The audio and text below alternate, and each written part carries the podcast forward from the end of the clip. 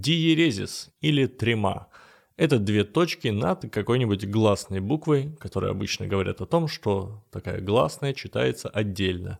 Например, «зои» или «ситроен» можно встретить в греческом, латыни и романских языках типа французского.